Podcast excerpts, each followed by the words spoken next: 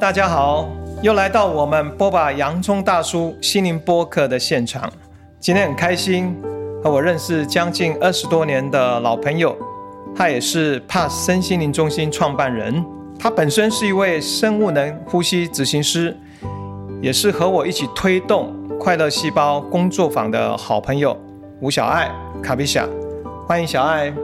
Hello，大家好。在介绍今天我们要跟小爱聊的快乐细胞主题之前，我想先聊一下我跟卡比夏是怎么认识的。嗯、我记得那时候应该差不多在二十年前嘛，对不对？然后我们在淡水的奥修花园，对。然后我记得我们共同是要去参加娜玛尼塔。娜姐的体现工作坊，没错，对，而且我们还是室友，对，印象非常深刻。然后我那时候记得，好像朋友跟我讲说，哎，卡比夏是一个非常爱干净的人，你要呃要要注意一下哦。那我还记得，我每次只要用完那个。浴室啊什么，我还特别把它赶快擦干净。难怪那时候我都觉得，为什么每天浴室都如此的干爽？对，然后一路上，我觉得最神奇的是，因为我们都喜欢体现学哈，嗯，喜欢娜姐的这个所谓的工作坊带领，然后一路上，后来你跟另外两位朋友哈，我们的好朋友接手了奥修花园嘛，对。可是这个课程始终每年一直办嘛，对。然后办到应该是后来。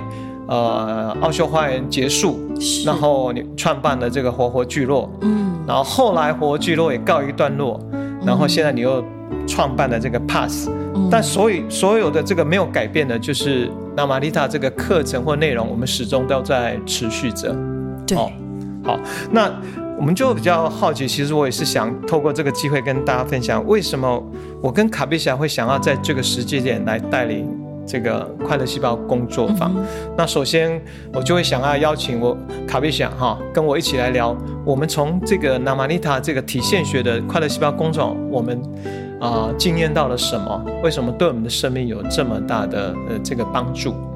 那我先讲我自己，就是其实二十年前的那个呃蜂巢音乐，那时候刚好是在。两千年左右，然后我面临的生命中的很大的一个危机，嗯啊，这危机就是那时候蜂巢音乐公司其实做的还蛮大，员工将近八九十位，然后业绩应该是那时候应该是最最顶尖呐、啊嗯。可是我不晓得为什么那时候我是心情是非常焦虑的，嗯，非常害怕失败，然后感觉，然后很多时间都在开会。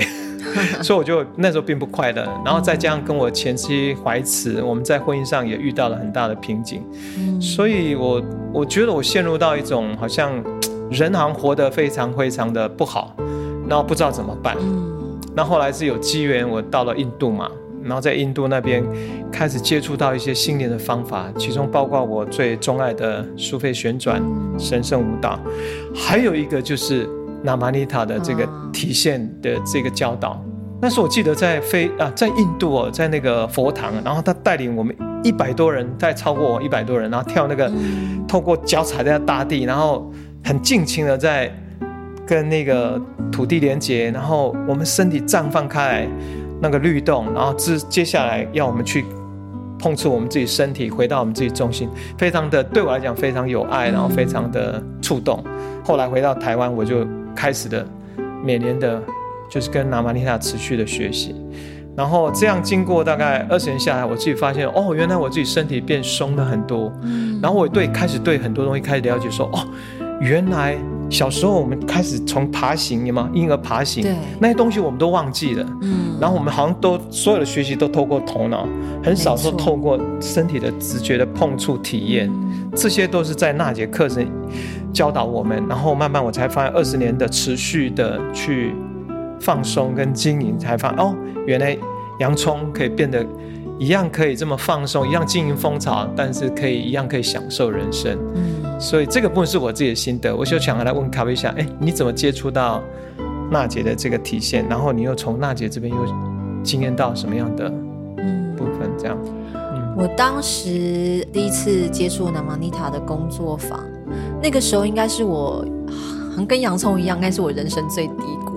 我那个时候离开了呃十多年的外商工作，然后我那时候其实身体的状况、身心状况不是那么的好。哦，呃，我那时候呃是有蛮严重的自律神经失调。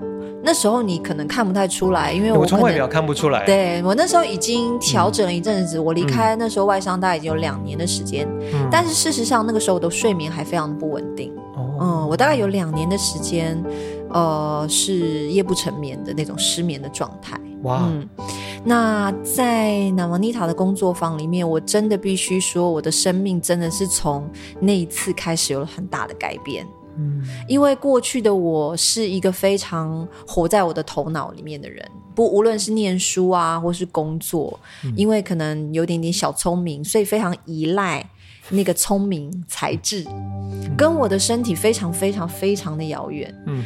然后我在 Navanita 课程之前，其实我是真的不知道什么叫做跟身体连接。我我当然不晓得，我其实没有跟身体连接，因为完全这个头脑以下的地方是空的。对，嗯。然后在那一次，我记得好像有两个礼拜，非常非常的震撼。那个震撼是言语无法形容的，就是当你终于连回你的身体的时候，你已经词穷了。嗯，就是你其实不知道那个是什么东西，但是你知道你来到了一个全新的世界。嗯，我只记得我那次上完课回到家之后，我爸爸是呃国标舞的老师，他光看我的身体就发现我变得很不一样。他说：“你的身体为什么变得那么灵活？”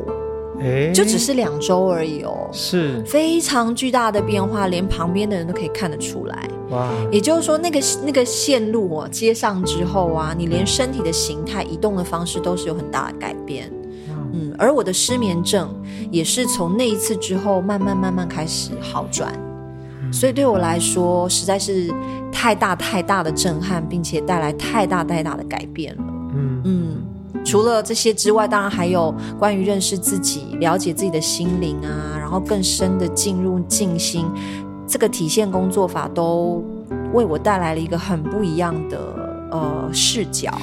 我们聊到这个事，就发现说普遍都有状况说，因为我们从小教育都要我们是怎么讲，就是用头脑，而且你必须用头脑的聪明，你才能够得到比较好的成绩，对不对？嗯，没错。然后好的工作，对。那以至于说，其实我跟你会更。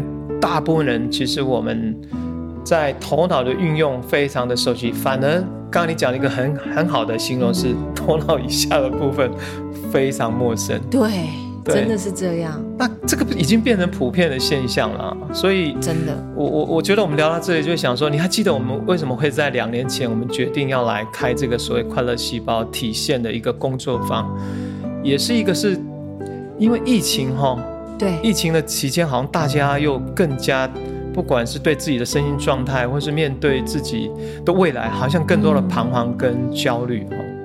对，嗯，那我们就来就聊聊说，哎，我们这个这个工作坊啊，就是觉得，呃，从卡比西亚你这边，还有我们都可以来聊，哎，能够带给现代人的一些方法跟途径，我们的一些内容，来聊一下，好不好？嗯。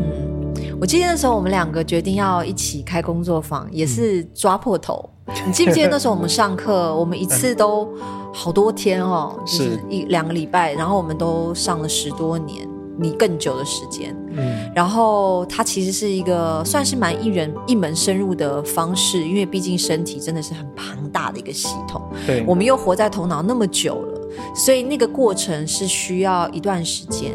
但是我们那时候花了蛮多时间一直在思考，我怎么样用呃尽可能的短的时间，让人们可以品尝到跟身体连接的那个感觉。是，所以我们真的是，我记得我们花了蛮多时间讨论，对，就是想说怎么样去简化它，然后让大家有个体验。因为希望在一天里面，他们就可以体验到一些很好的方法，可以带回家练习。这样，所以我记得那时候我们互相分享了一些我们。上了这么多年下来，我们最有感觉的，然后最也最容易入手、有上手的一些练习，嗯嗯，然后怎么样用我们自己的方式去分享出去，对。对。然后我记得后面后面当然就还加了我觉得很棒的部分，就是洋葱这边的那个音乐的疗法。嗯，我记得 Navanita 在最后一年他离开前，他其实本来想要带的就是跟声音相关的。是，可惜一直没有机会上到他这个部分。但是，呃，我们后面的那个工作坊，我记得我们加入了这个音乐的部分。是，对，就是那个也是身体的一部分。是，我觉得这个也是我觉得我们这个工作坊里面其中一个我觉得很棒的部分。是，嗯，其实我记得在工作坊，我们就聊，我们其实之前在台东嘛，哈、嗯，我们有带了大概半天的工作坊。对，我非常喜欢那一次跟学员互动。然后我觉得印象中，我们最开始其实希望一般人其实你要叫他现在马上说身体动起来，他可能很陌生。嗯，所以我们我们把游戏的概念带进来。然后我觉得我很喜欢你带的那个部分，就是让大家先有没有先先跟地板接触，然后去在地板接触过程中，它可以稍微翻滚啊，然后可以爬行哈，好像有一点带领大家回到小时候那个婴儿时期的状态。这个部分你要不要多说一下？哦，对，我记得我那时候上完。那个娜玛尼塔工作坊，其中一个改变我最大就是呢，我开始很喜欢在地板上打滚，嗯、或就只是单纯的躺着。这也是很多我的学员分享给我，他们很其中很喜欢的一个练习。嗯，其实我们大部分的时候都被训练的太直立了，所以当我们直立的时候，我们的我们运用的是前额叶在做很多的思考，连我们的动作都会变得有点机械化。是，可是当我们就只是躺在地上，然后用不是我们平常的方式去移动，我们让身体自然的用它的呃本能翻滚啊、爬行啊，甚至就只是呃一个角度躺一躺，然后再换一个角度躺一躺，那个对于身体来说都是一个很棒的滋养，嗯，因为呃某个程度上，我们的前额叶可以休息。嗯，然后我们的身体可以拿，可以开始运用它的本能去移动，嗯嗯、真的很像是我们还在爬在地上的动物要站起来之前的那个。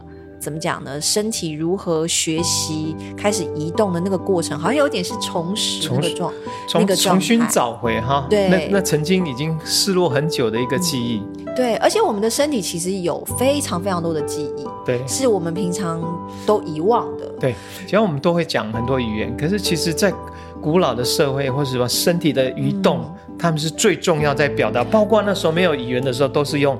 你看很多动物，他们表达都是用身体语言。对。对哦，所以这个东西变成说，这个东西是被被遗忘了。可是这个是与生俱来，人类也有的一个智慧。没错，哦、对，没错。我那时候就设计想说，哎，对我最有感觉，又能够让现代人帮忙，我就想到啊、呃，我就觉得有一个练习很棒的。后来我们两个也觉得这个方法来带，事后学员回想很好，就是那个抖动练习。对，因为大家很多人 不晓得为什么身身体，包括我自己，很容易我们绷得紧，而且我们每天。不管看到所谓不好的新闻哈，或是有时候在路上一些意外，哦、其实我们的整个人就会好像进入到那个 shock 冻结，冻结，对对。然后我觉得每天要怎么去学习把它处理，我们就会想到说哎，包括我们借由动物，他们怎么去抖动他们身体，嗯、然后能够松开，那我们就把这样练习带到我们的课程里面，而且这样抖动其实一天不用花太多时间，可能五到十分钟，对，就有很好的效果，对。对，所以那时候我们在工作坊里面最主要的是，除了我们自己练起来上手的，容易让大家有有经验的以外，嗯、很重要一个就是他们可以带回去练习的。是，因为毕竟这个方法它的目的是如何在生活中支持我们。是，嗯，那个支持是最重要的。嗯嗯。但我会回过来想，我们工作好像一开始好像是由你先来带大家，我觉得那个很重要，就是。因为所有人在面对一个陌生的环境，包括我们人到一个地方不熟悉，好像通常内在是一个会慌张的，然后不确定的。嗯，那你好像呃，你的带领是会带大家做一个所谓的 orientation 哈，嗯、这个部分要不要来说一下？哦，location，location，娜姐常常讲，我可以我会叫 orientation，也可以叫 location，对就是那个定位，或者是说你现在在哪里这个练习。对，听起来非常的简单。但是你会非常惊讶，我们已经没有再这么做了。是，就是我想有在听的听众朋友，你可以去想象一下，你今天无论是出门去搭捷运，或者你去一个新的环境，甚至你回到家，你会不会有意识的让你自己停下来，眼睛看一看，你现在在哪里？嗯，你的身体在哪里？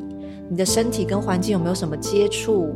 你的脚踩在哪里？你的呼吸怎么样？是，好，这其实是生物很重要的一个本能。是，就是为自己找到定位。对，因为一个生物它最重要本能就是求生存，要安全嘛。嗯，嗯，所以那个随时随地都在为自己定位的那个能力，其实是一直都在，只是我们太活在自己的头脑想象里面。对，所以我们会失去这个能力。是，所以通常在工作坊一开始，还有我的很多的工作坊，我都会以这个方式去引领大家先来做这个 orientation location 这个动作。做完这个部分，通常学员是不是他们的不管是身体或情绪，很多部分都安定下来？嗯，我不能说一定是的，主要原因是因为，嗯。嗯正常来说，当我自己在这么做的时候，或者是我带我比较呃有经验的学员来说的时时候，当他们开始这么做的时候，大部分会安定下来。嗯，可是不要忘记，我们很多时候其实是没有跟自己在连接的。嗯，所以当我们把注意力拉回自己的身上，并且留意自己跟环境的连接的时候，我们原先的状态会被揭露。我们原先的状态很有可能是很紧张的。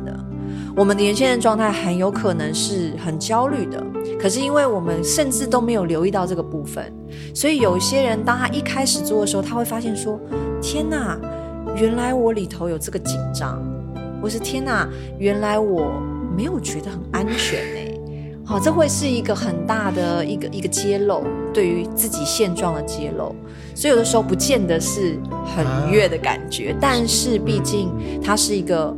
一个很如实的呈现你当下的样子，所以你在聊到一个是应该很多的，现在应该很多人其实他并不知道他的身心处在一个状态，可能是紧张或是很紧，那只有透过。有这样的带领练习，他比较有机会去觉知到他目前身体的状态。没错，嗯，真的很多人其实是不知道自己充满焦虑。是。好，我们来聊到我们这个工作坊叫快乐细胞。对，其实我觉得跟拿玛丽塔很有关联，所以我想要就我自己来聊一部分我对拿玛丽塔的认识，然后你也来聊聊。嗯，就是我，我觉得娜玛丽塔，但我最触动的就是。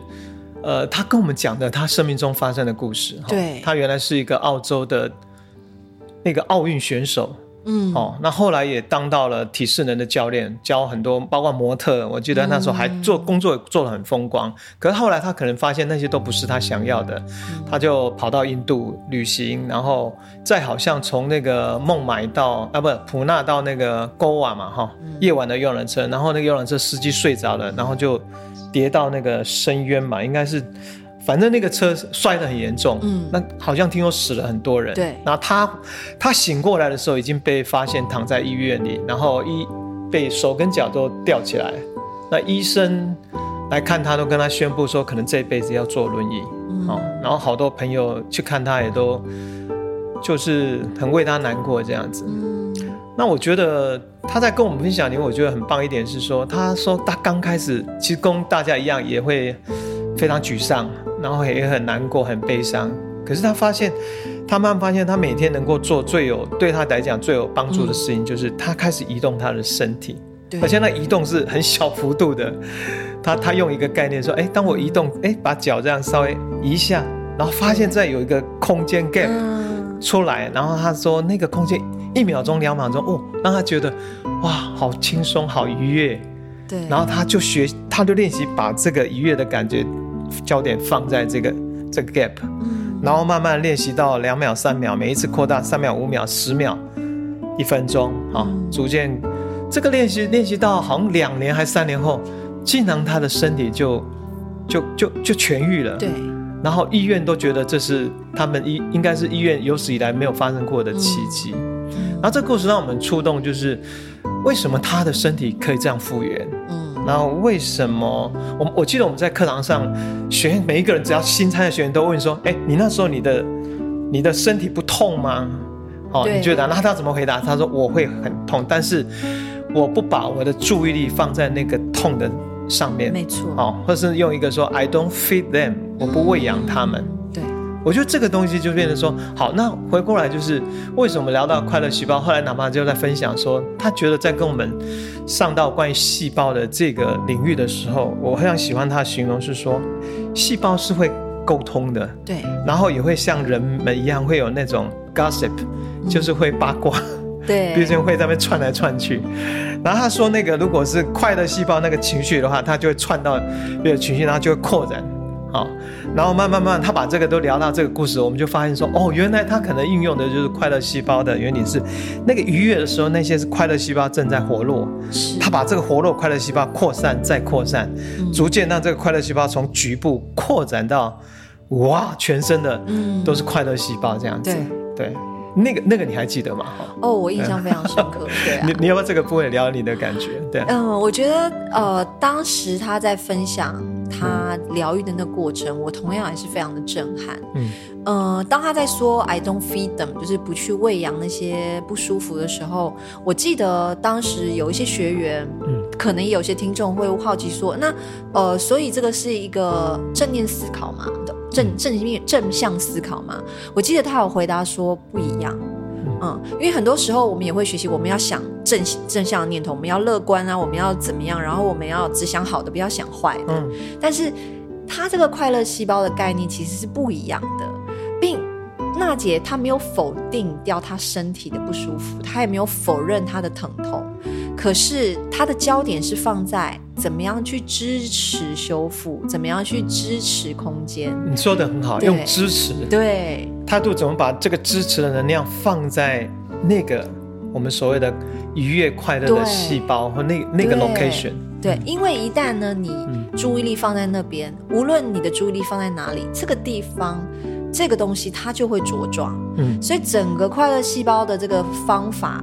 我觉得最核心的概念就是你决定要喂养什么，对，你决定要把你的注意力、把你的能量投注在什么上面。是，而那个快乐细胞就是这个概念，你要你投注的是那个可以支持你疗愈、支持你更有空间、支持你更愉悦的，那这个地方它自然就会长大。是，嗯，这个也是当时对我来说，呃，整整体对我有影响很大的一个概念。对，嗯。然后我就发现，为什么这个对我这一生影响这么大？是说，当你看我们把支持焦点放在那个所谓的快乐细胞，或是那个局部，然后让它慢慢扩展到全身。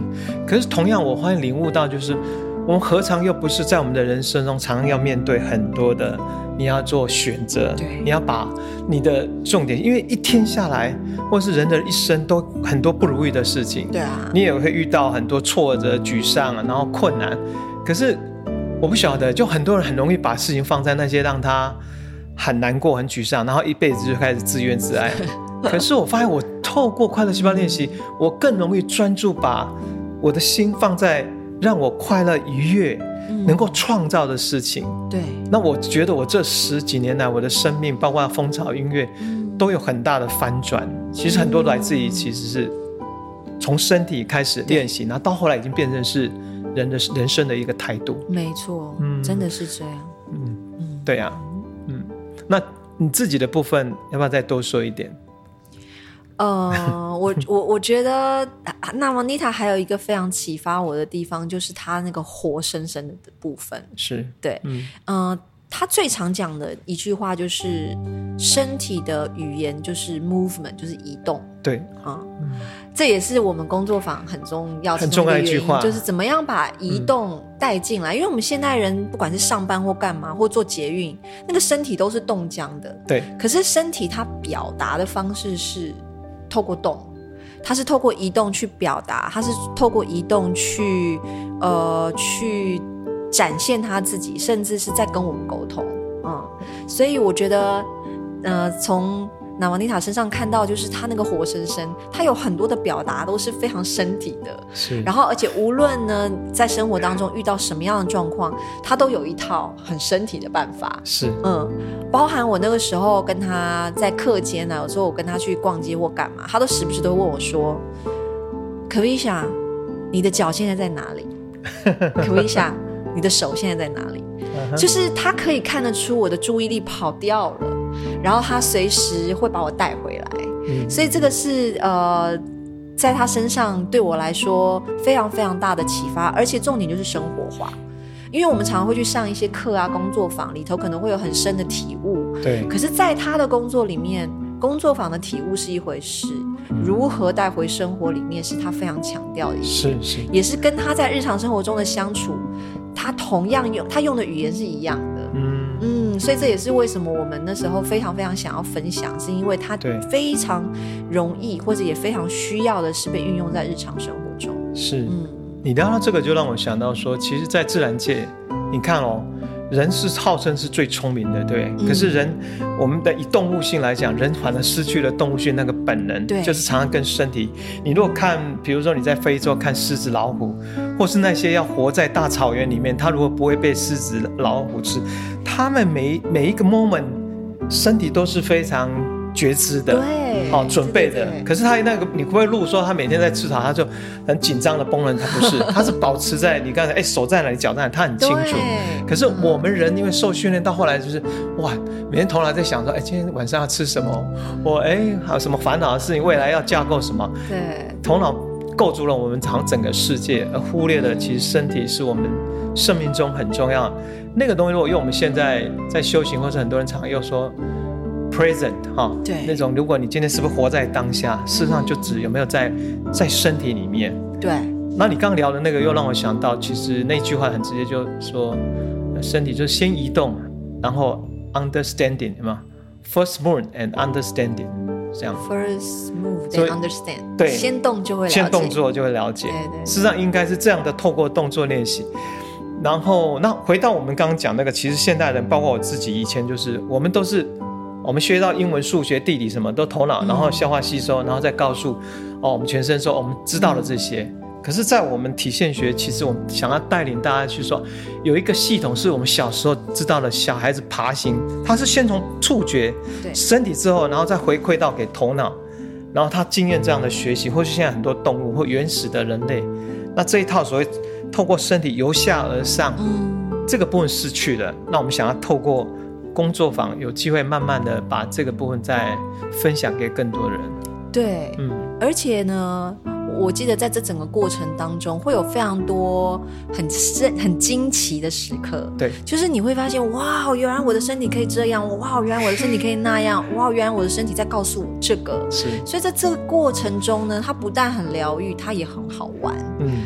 然后你的生命中多了很多很多不同的观点，然后很多很多的好奇心。嗯、我记得娜姐还很强调一点，就是那个 playfulness，那个游戏的部分。Yeah, yeah. 所以我们的工作坊里面也会带大家玩游戏，因为那个游戏的部分会会影响我们学习以及我们整个呃身体它反馈的一个方式。啊，这个部分我觉得你提出来太棒了。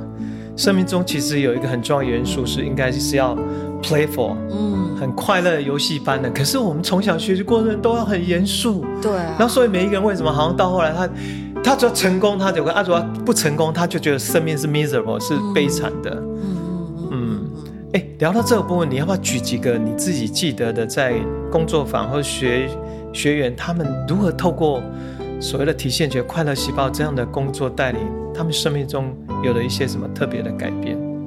就你记忆中我们的同学，或是，嗯，我我当时是那个课程的主办方，所以年复一年的办这样的课，我也有办很多其他的课。对。可是我记得 Namanita 课程其实是，呃，最多旧学员会持续回来的。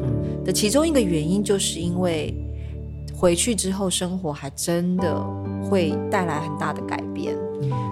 那我印象中有不少学员，他们从此以后，包含我自己，嗯，对于身体的那个那个关系，还有那个态度，是有很大很大的改变的。那那个甚至是改变一生的。我觉得可能与其去讲一些很细节的例子，不如我觉得真正改变是那个很核心的跟身体的关系。对，那个对待自己。什么叫做真正爱自己？因为毕竟在身心里面，我们常常讲爱自己，爱自己。但是爱自己是一个很空泛的概念，如果我们没办法真的去把它说清楚。可是当你开始爱你的身体，认识你的身体啊，那个对我来说，我才明白什么叫做真的爱自己。是是。所以那个对于自己跟自己身体的态度，然后如何对自己很温柔，对，对自己很敏感，借由你也开始能够去爱护你周围的人。嗯，我觉得这个真的就是像一个那个涟漪一样，是一圈一圈一圈的在传递出去的。是，你提到这个部分很棒哎，因为我让我会想到我在课堂上，对，为什么慢慢才能够体验到说啊，我自己很爱我自己，因为比如说那个，我记得我们的课那时候在上关于器官的部分啊，对，心脏啊，哈。然后我记得有一有一次我们是那个每一个把那个肝画出来，然后肝画出来之后就带着那个画带着我们肝，然后我们就开始。诶，不动啊，然后跳舞，然后开始这样，你就会觉得哦，抱着我的肝在跳舞那种感觉。那还有一次，我觉得我他在聊那个心脏的部分，我们看了解剖，然后一边开始在移动，有没有？然后他他他说那个让我很触动，就是哇，你看那个心脏，他要把血液打到全身之前，他首首先是先。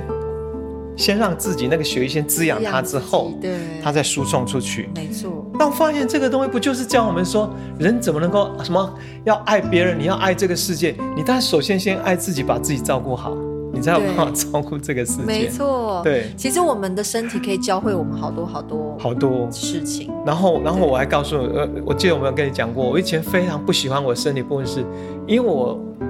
我我的体重我将近七十多公斤，七十一、七十二。那人家觉得说你看起来瘦，为什么都说？因为我从小骨架就比较重。就人家讲说那个斤两哎什么八八不是人台语叫什么？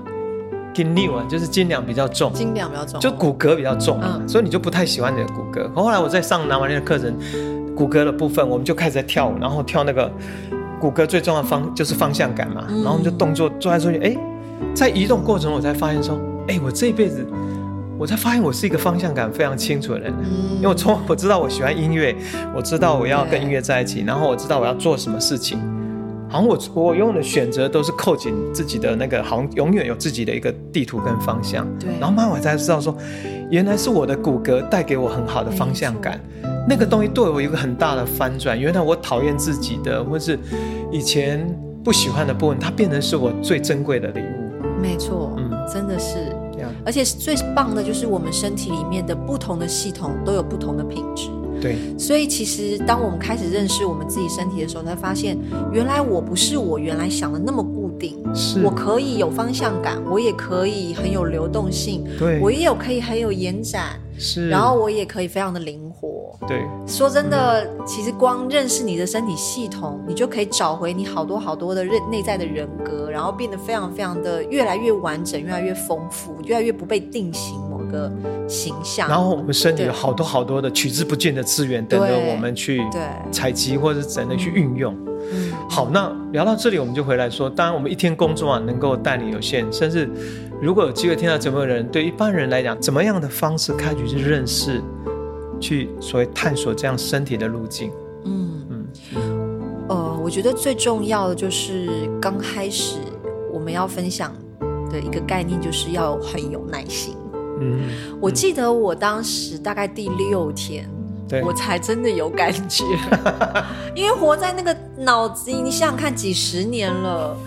也不是一天两天的事情，你突然间就哦，马上跟身体连上。我记得娜姐之前也做了好多比喻，就是我们、嗯、我们忽略了她那么久，对，你你要期待她怎么样，在一天两天内就给你好多好多的回应，嗯嗯嗯。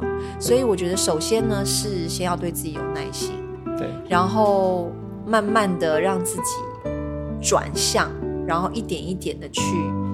呃开始透过一些非常非常简单的感知方式，嗯，然后感知，嗯，比方说可能我们先从感觉自己的皮肤啊，啊在这里啊，碰触一下，碰触皮肤啊，嗯，感觉我们现在的脚踩在地上啊，对，然后你的体重的感觉啊，嗯，啊，也许你可以看一看你的周围啊，你眼睛看到的东西啊，嗯，就是这些非常非非常非常基本的。其实大部分的人在生活当中，这么基本的东西是没有在感觉的，就是从这些很基本的东西开始。然后我们在工作坊中就会运用大量的这类的技巧，当然还有一些游戏啊，一些哦身体的移动。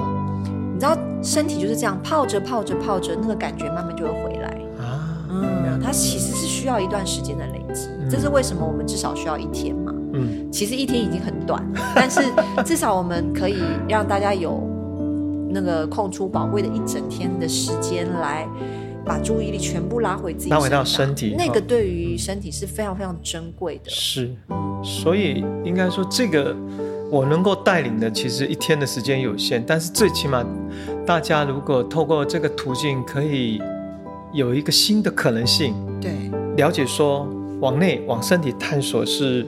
很重要的保障。然后或许去品尝一些，就像我们在品尝一些佳肴，都是用好像人家讲什么，就是尝试吃一下那种芬芳哈。他品尝到了之后，或许他就以后有更有机会或者时间再投入更多的。嗯嗯。那谈到这里，要不要请卡比夏，呃，我们来带领大家做一段那个快乐细胞的冥想练习，或许对大家更能够他每天。透过这个练习，比较惊艳到说，为什么快乐细胞是可以？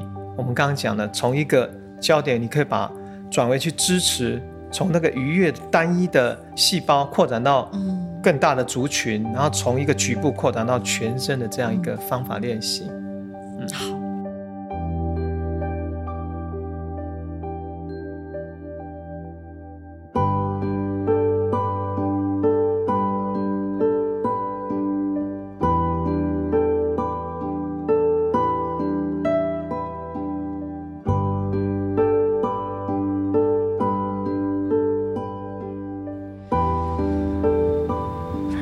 你的身体找到一个它可以很舒服的方式坐着。也许你的背后面可以靠着一个抱枕。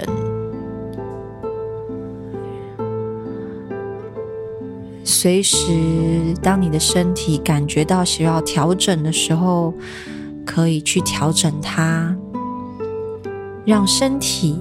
自己找到他舒服的位置。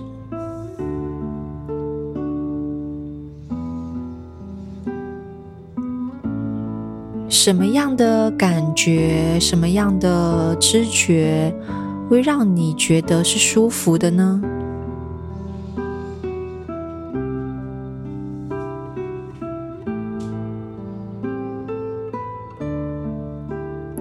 你的身体现在正在告诉你一些什么呢？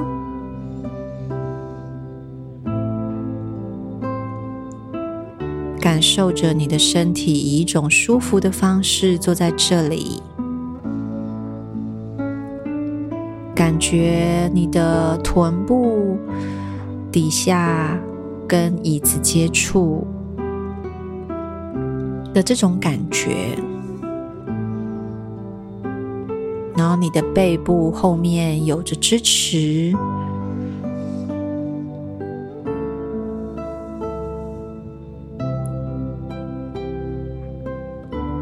感受一下你的呼吸，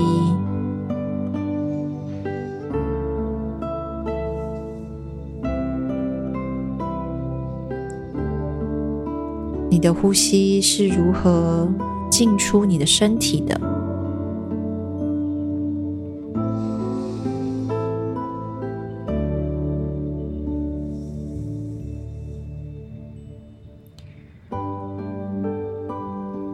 觉一下你的皮肤跟空气接触的温度，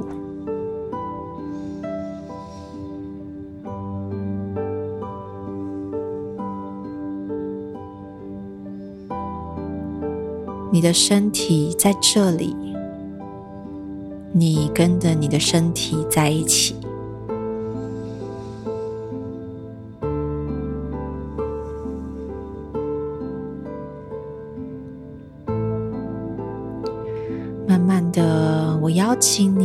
你的注意力来到你的脚趾头。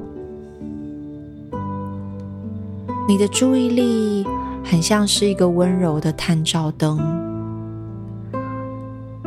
从你的脚趾头慢慢的扫描到你整只双脚、脚踝。小腿、膝盖、大腿，还有骨盆，你的注意力就像温柔的探照灯一样，持续不断的在你身体里面慢慢的游历着。来到你的腹部，感受着你的腹部里面，你的胸腔，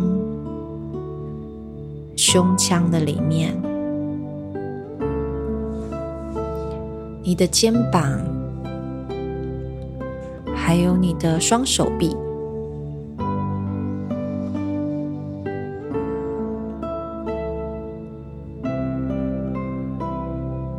感受着你的脖子，慢慢的进入你的头颅的里面。这个温柔的探照灯，从脚到头的探索着你身体的内部，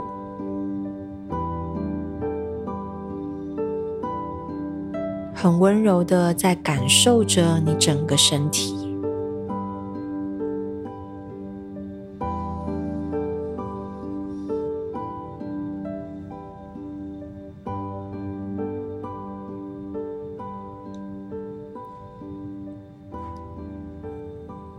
在你的身体里面扫描着你的身体内部，去感觉在你身体里面有许许多多的细胞。你的整个身体里有六十兆个细胞，它们同时间都在舞动着。都在为你的身体工作着，去感受这些小小的细胞在你身体里面舞动着、跳动着，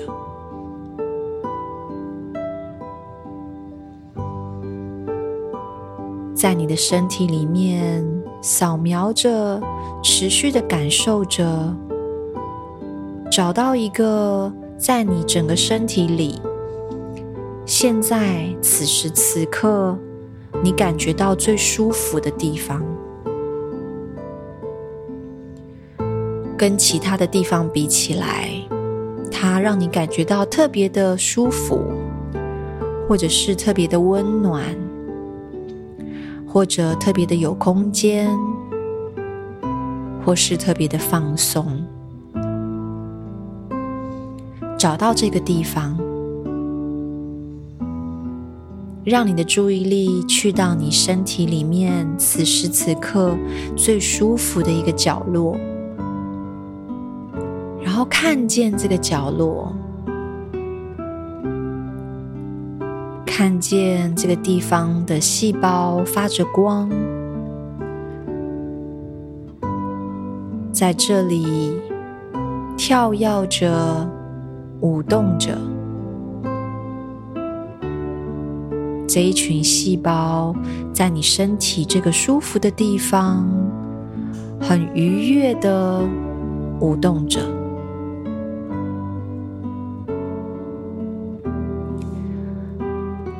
慢慢的，你可以邀请身体的这个部位的小小的细胞们，邀请它们扩散开来。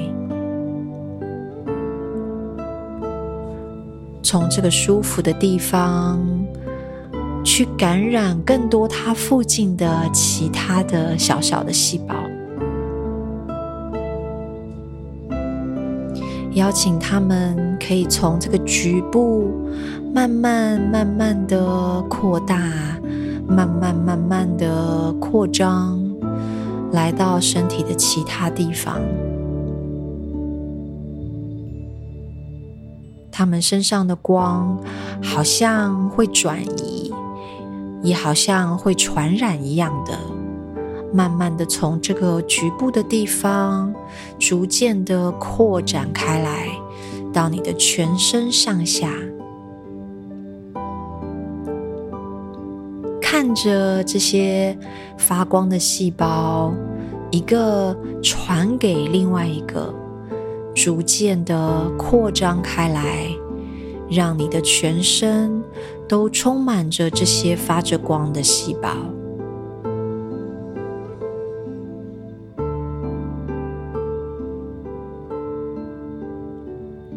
感觉你的身体，看见你的身体，充满着发着光的细胞，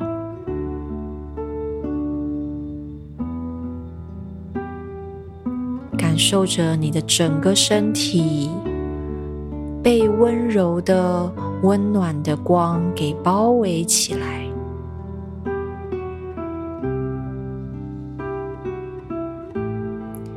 在你的心里，默默的对于你身体里的这些发光的细胞说：“谢谢你，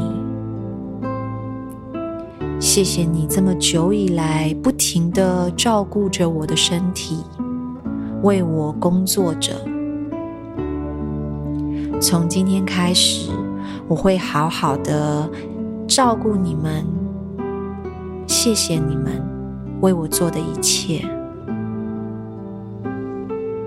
然后把你的双手放在你手臂的两边，给自己的身体一个拥抱，然后稍微的捏一下你的身体，做一个深呼吸。啊，谢谢你的身体，然后慢慢的睁开眼睛。重新的带着对你身体不一样的感觉，回到现在这个空间。